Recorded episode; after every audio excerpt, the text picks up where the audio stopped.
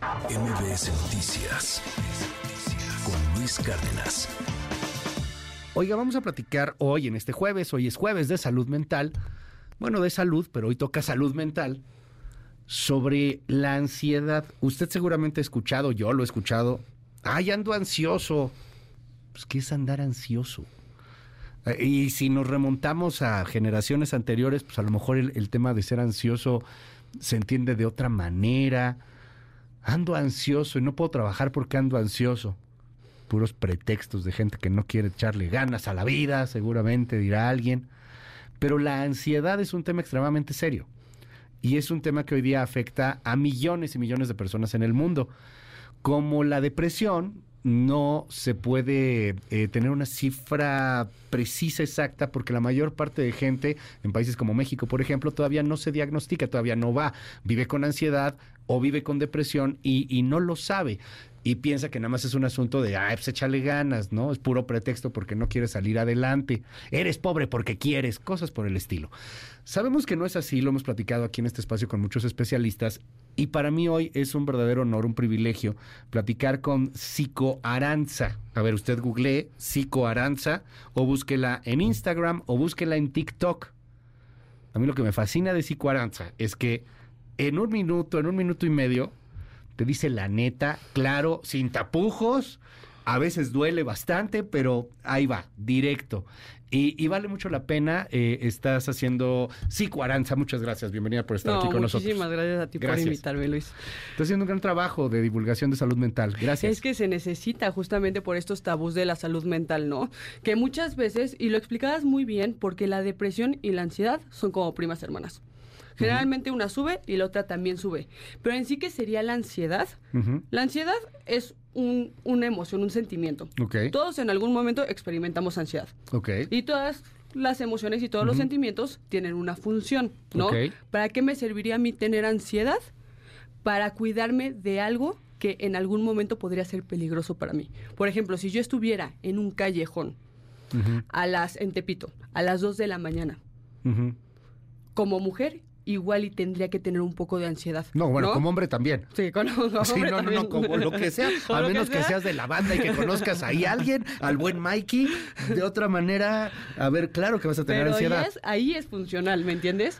O sea, estás en el callejón, entonces tienes que estar viendo a todas partes, esa persona será buena, será mala, como un estado de alerta justamente. Claro. De hecho, la ansiedad, el cortisol, es lo que nos hizo despertarnos hoy, de tengo una entrevista en el radio, tengo que hacer ejercicio, en la tarde tengo pacientes, como que te da este push de hacer cosas, ¿no?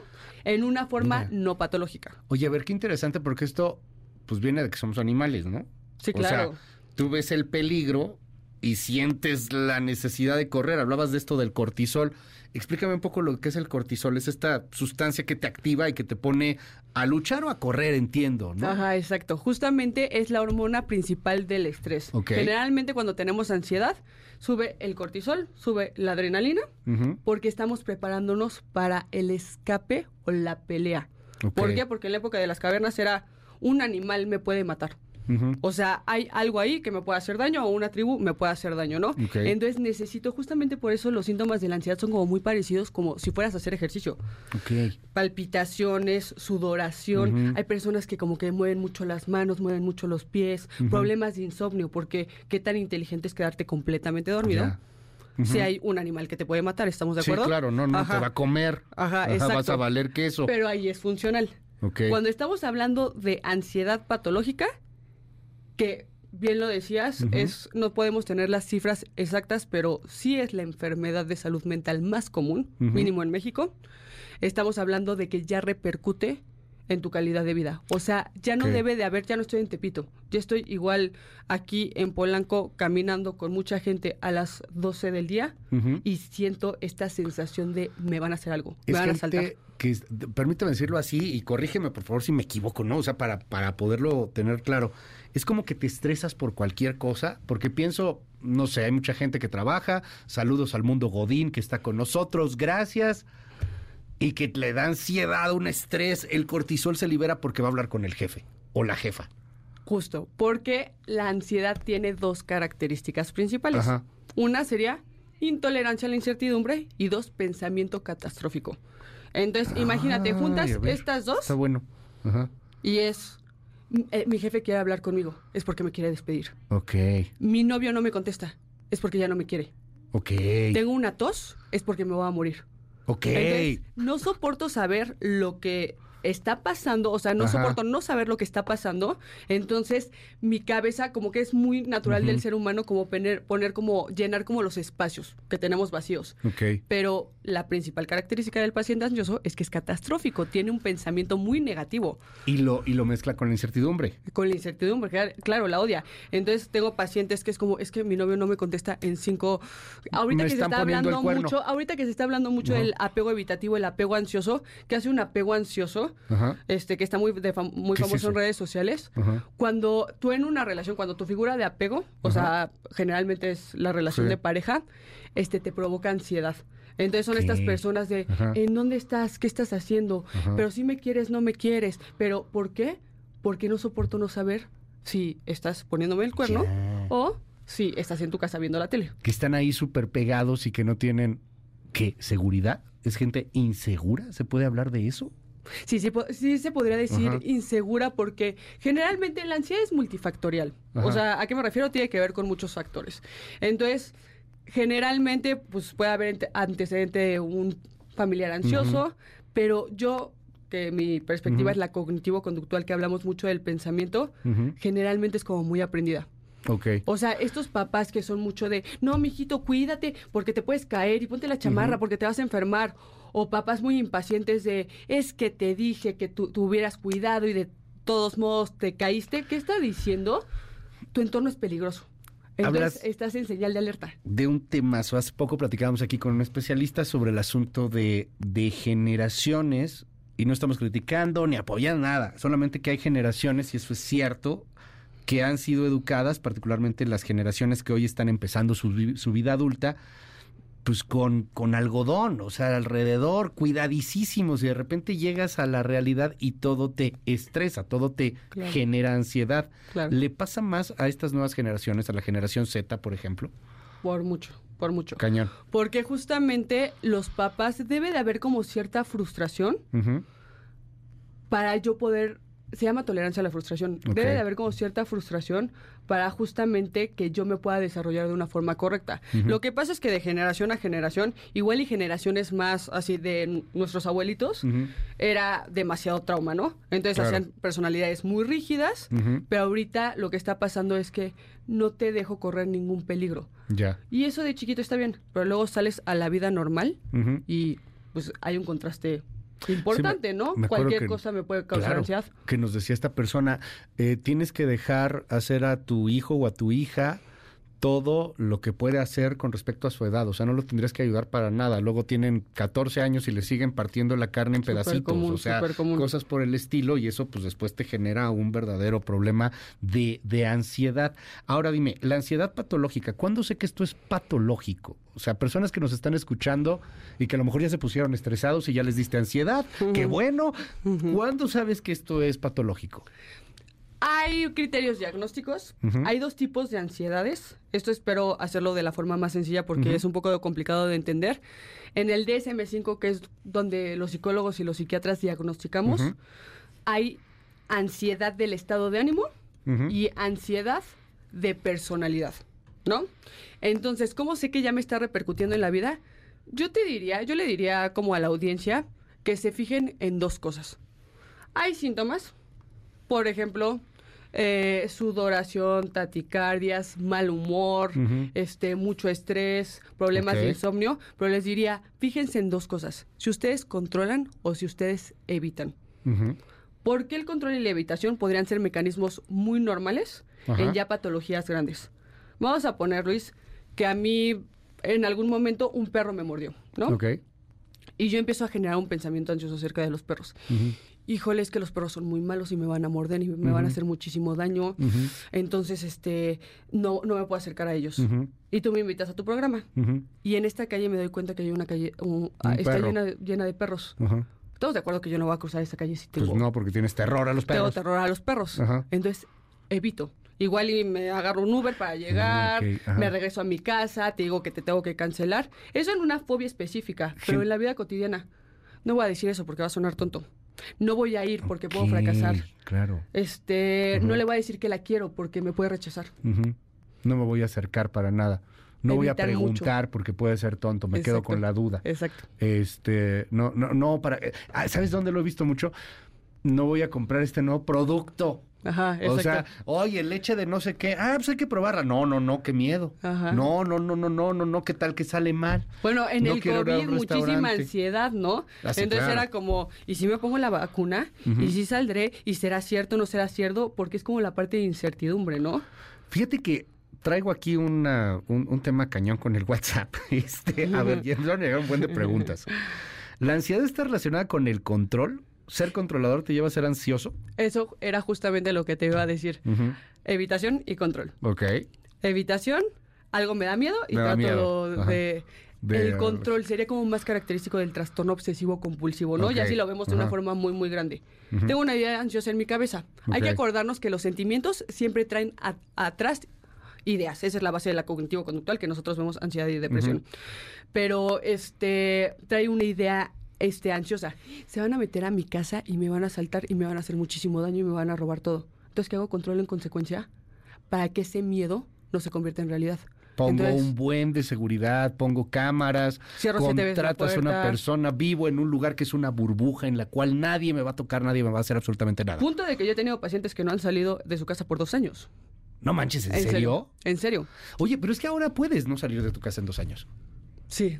Sí, sí. Y- Es que la, eh, o sea, si los trastornos de ansiedad antes estaban Sí. en un porcentaje importante, ahorita, eh, desde después de la pandemia fue un, un- un boom. Y tú me preguntabas de las generaciones más chicas, ¿qué pasa con las generaciones más chicas?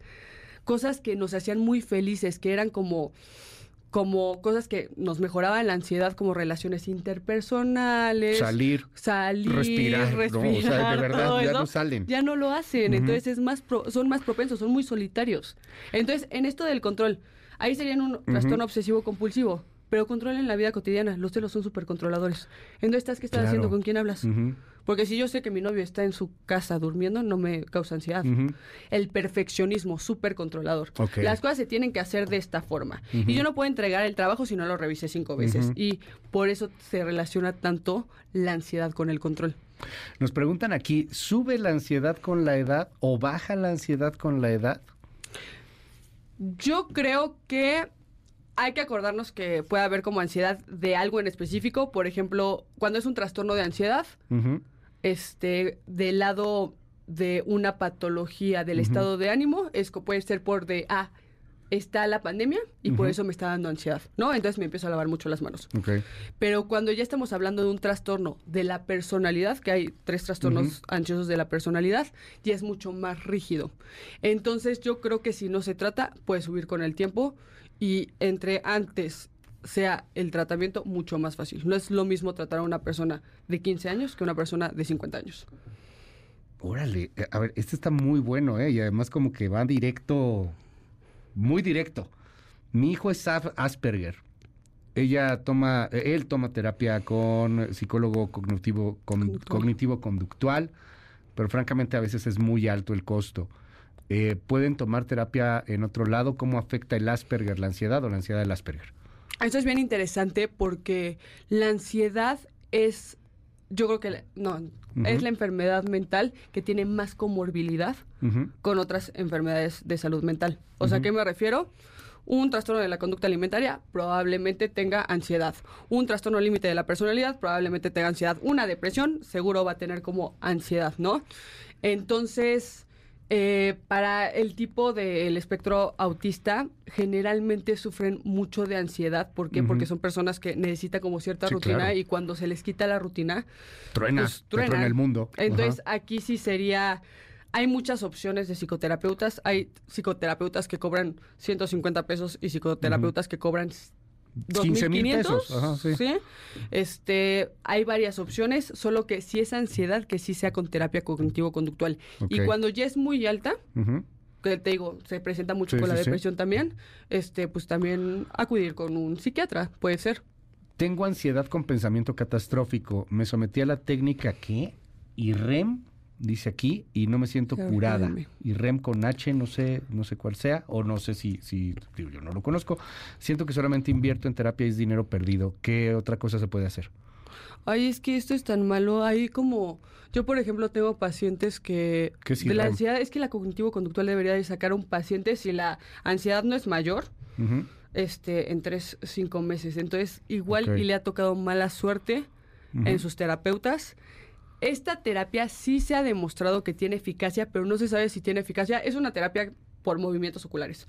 No se ha demostrado que se usa mucho en estrés postraumático. No se ha demostrado si es por eso o es por otra razón que tiene cierta eficacia clínica. Entonces, la verdad es que sí con terapeutas, como es algo muy...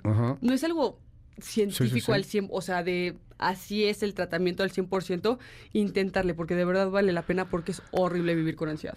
Hay, eh, tú, tú eres eh, psicóloga con cognitivo-conductual, hemos Sí. platicado aquí con, con muchos psicólogos y también con muchos psiquiatras. Como psicóloga no puedes recetar medicamento, No. pero preguntan, ¿hay medicamentos que tiene que ser diagnosticado y recetado por un psiquiatra con la ansiedad? O sea, ah, ¿llega al punto de meterte una pastilla? Claro, eh, um, por ejemplo, el clonazepam es uno de los más famosos.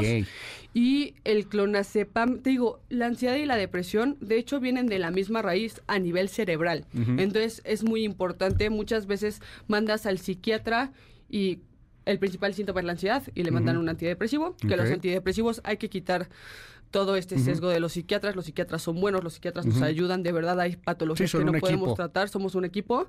Este. Y hay antidepresivos y ansiolíticos, que justamente lo que te van a ayudar es como en la transición de que tú tienes nuevas herramientas con la terapia, poder manejar esos síntomas de ansiedad. Oye, eh, casi para cerrar, se nos fue como agua el tiempo. ¿Qué recomendaciones hay contra la ansiedad?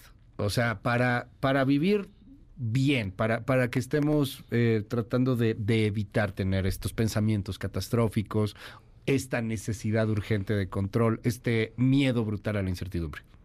Híjole, vivir en el momento presente. La ansiedad estamos hablando que es una catastrofización hacia el futuro. Yo no he llegado al programa de radio y qué tal si me trabo, qué tal si me equivoco, qué tal si no era yo, que etcétera, etcétera. Vivir en el momento presente. Ahorita estoy en el coche. Cuando esté en la entrevista voy a estar en la entrevista. Este, una paciente una vez me dijo una frase que yo uso con, mucho con mis pacientes, que es cruzar ese puente cuando llegue él. Ok. O sea, si mi jefe me dice, tengo que hablar contigo, yo no digo, híjole, entonces tengo que buscar otro trabajo, entonces este, ya me tengo a que te acomodar, van a dar no sé padre. qué. Igual Ajá. iba a ser otra Sí. cosa. Entonces, cruzar este puente cuando llegue a él. Ejercicios de meditación, mindfulness, estar en compañía, todo eso puede ser muy pro- este, preventivo para la ansiedad. Eh, aquí fíjate qué bueno que dices de compañía porque esta pregunta se repitió muchísimo. Eh, cuando tienes a alguien, ¿cómo saber si, si, si tiene ansiedad? Una persona a lo mejor siente que alguien puede estar teniendo eh, ansiedad. Mucho se repite de pareja, pero también hay aquí unos que siento que mi sobrino tiene, etcétera. ¿Cómo sabes? Bueno, tienes que ir con un especialista, pero ¿cómo le ayudas, mejor dicho? ¿Qué haces? Mm, es chistoso porque yo como terapeuta ya puedo un primer paciente no es motivo de consulta de ansiedad y ya puedo distinguir que tiene ansiedad por el discurso. El discurso es mucho de no quiero ir porque esto, me va a pasar esto, o sea, te digo como mucho la Sí, sí, sí. catastrofización hacia el futuro. Y hay ah, un dato muy, muy bonito, que es lo contrario del cortisol, va a ser la oxitocina. Ok. O sea, entonces, si tú quieres apoyar a alguien con ansiedad, le puedes explicar más o menos la ansiedad, mandas este video, le mandas otro podcast, para que entienda que hay tratamiento, el tratamiento es muy efectivo, pero ¿cómo se hace esto de la oxitocina? Abrazos, apoyo, escuchando. Entonces creo que si quieres apoyar a alguien, este, el contacto social es muy bueno para la ansiedad. Psico Aranza, muchas, muchas gracias No, por estar con ti. nosotros. Un gustazo conocerte, un gustazo que estés aquí y te seguimos tus redes. Muchas gracias. Espero que me puedan seguir por ahí y mil, mil gracias por recibirme, de verdad. ¿Cómo te, te buscan así? Psicoaranza. Sí. O sea, TikTok, Instagram, TZ, Ajá. psicoaranza. TZA. Ajá, termina en TZ. Psicoaranza. Psico- Bueno, ahorita lo ponemos en nuestras Aranza. redes. Sí. Psicoaranza, ahí está. Ahí me verán. ansiedad. Gracias. MBS Noticias con Luis Cárdenas.